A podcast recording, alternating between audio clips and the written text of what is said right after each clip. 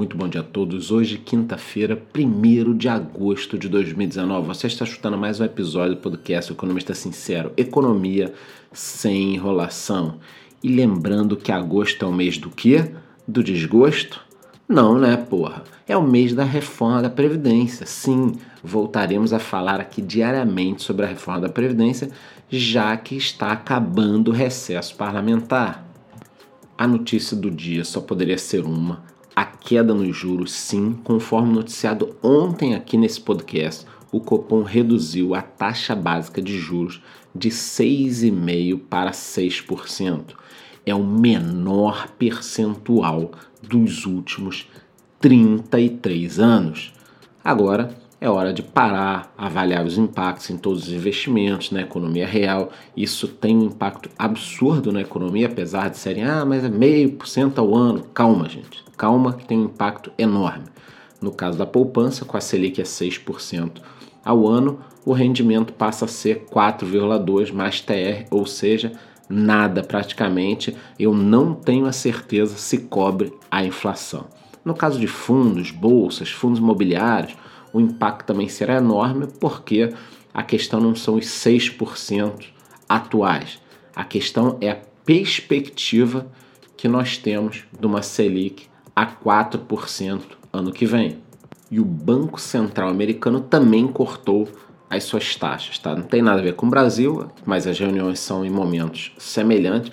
O Banco Central também cortou por lá nos Estados Unidos. O valor foi um pouco menor que por aqui foi 0,25, tá? Mas foi a primeira queda desde 2008. Desde 2008, hein, gente? Com esse corte de 0,25, a taxa referencial americana fica na faixa agora entre 2 e 2,25%. Era esperado algo entre esse 0,25 e meio.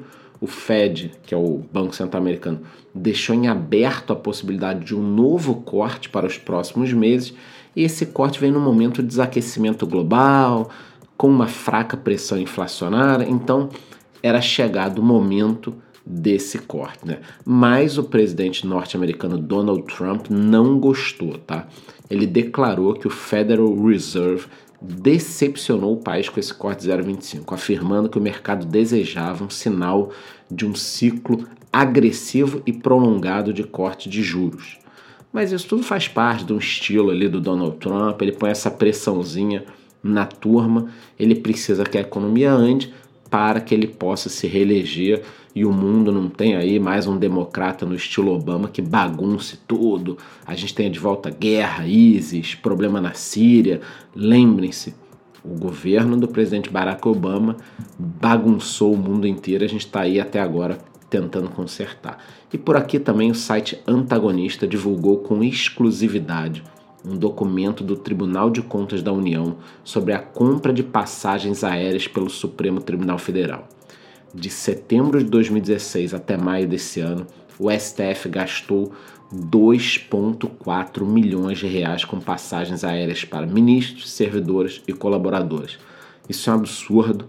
No Brasil ainda existem pessoas que vivem como uma nobreza como a época dos reis e príncipes. Realmente, isso tudo é uma loucura, né? Quer dizer, de um lado, mulheres morrendo por falta de mamógrafos nos hospitais para fazer exames, e do outro, passagens aéreas de milhões, lagostas, carros do ano. A pergunta é: até quando nós vamos tolerar esse tipo de palhaçada? Falando sobre os mercados, a Vale teve um prejuízo de 384 milhões de reais no segundo trimestre, contra um lucro de 306 milhões no ano passado. O resultado ainda tem um forte impacto do acidente de Brumadinho. Foi o segundo trimestre consecutivo de prejuízo para a mineradora, que entre janeiro e março reportou um outro prejuízo de 6,4 bilhões.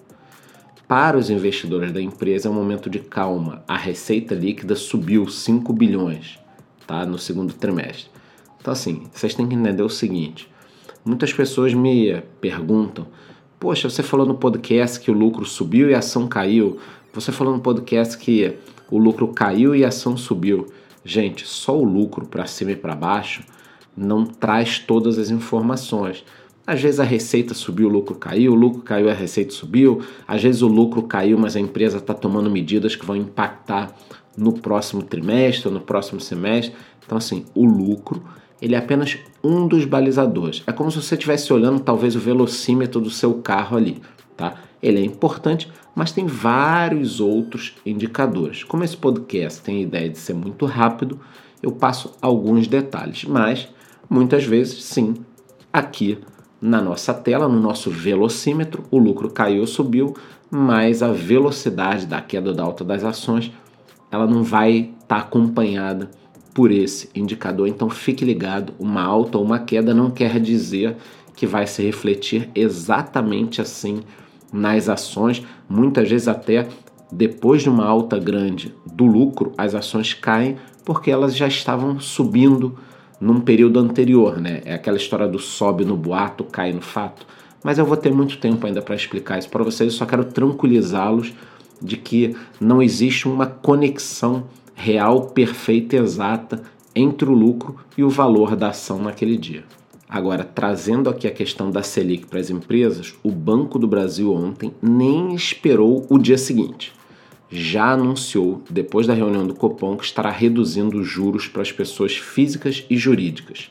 Estão contempladas as modalidades de financiamento imobiliário, compra de veículos e cheque especial. No caso financiamento imobiliário, a taxa mínima para a pessoa física passa de 8,49% para 8,29% ao ano. No caso das empresas, o capital de giro terá sua taxa cortada de 2,52 para 2,48 e a linha BB Giro Empresas de 0,95 para 0,91%. Já o Itaú vai repassar integralmente o corte de 0,5%, mas ainda não informou quais as taxas seriam impactadas nem o valor. Se for alguma coisa representativa, eu trago para vocês amanhã. Também temos a seguinte informação: Magazine Luiza aprovou o desdobramento das ações na proporção de 1 para 8. A data X será 6 de agosto. A ideia é tornar as ações mais acessíveis aos investidores, o que deve dar mais liquidez aos papéis. Como exemplo aqui para que vocês entendam, as ações fecharam ontem a R$ 263,72. Se o desdobramento já começasse hoje, ao invés de ter uma ação, de 263, você teria 8 ações de R$ 32,96.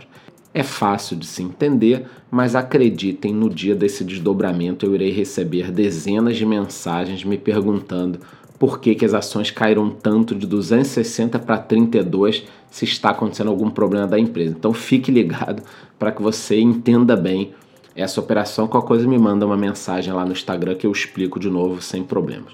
E o presidente Jair Bolsonaro, junto com a Rumo, formalizaram ontem em Anápolis a concessão de um trecho de 1.537 quilômetros de estradas de ferro.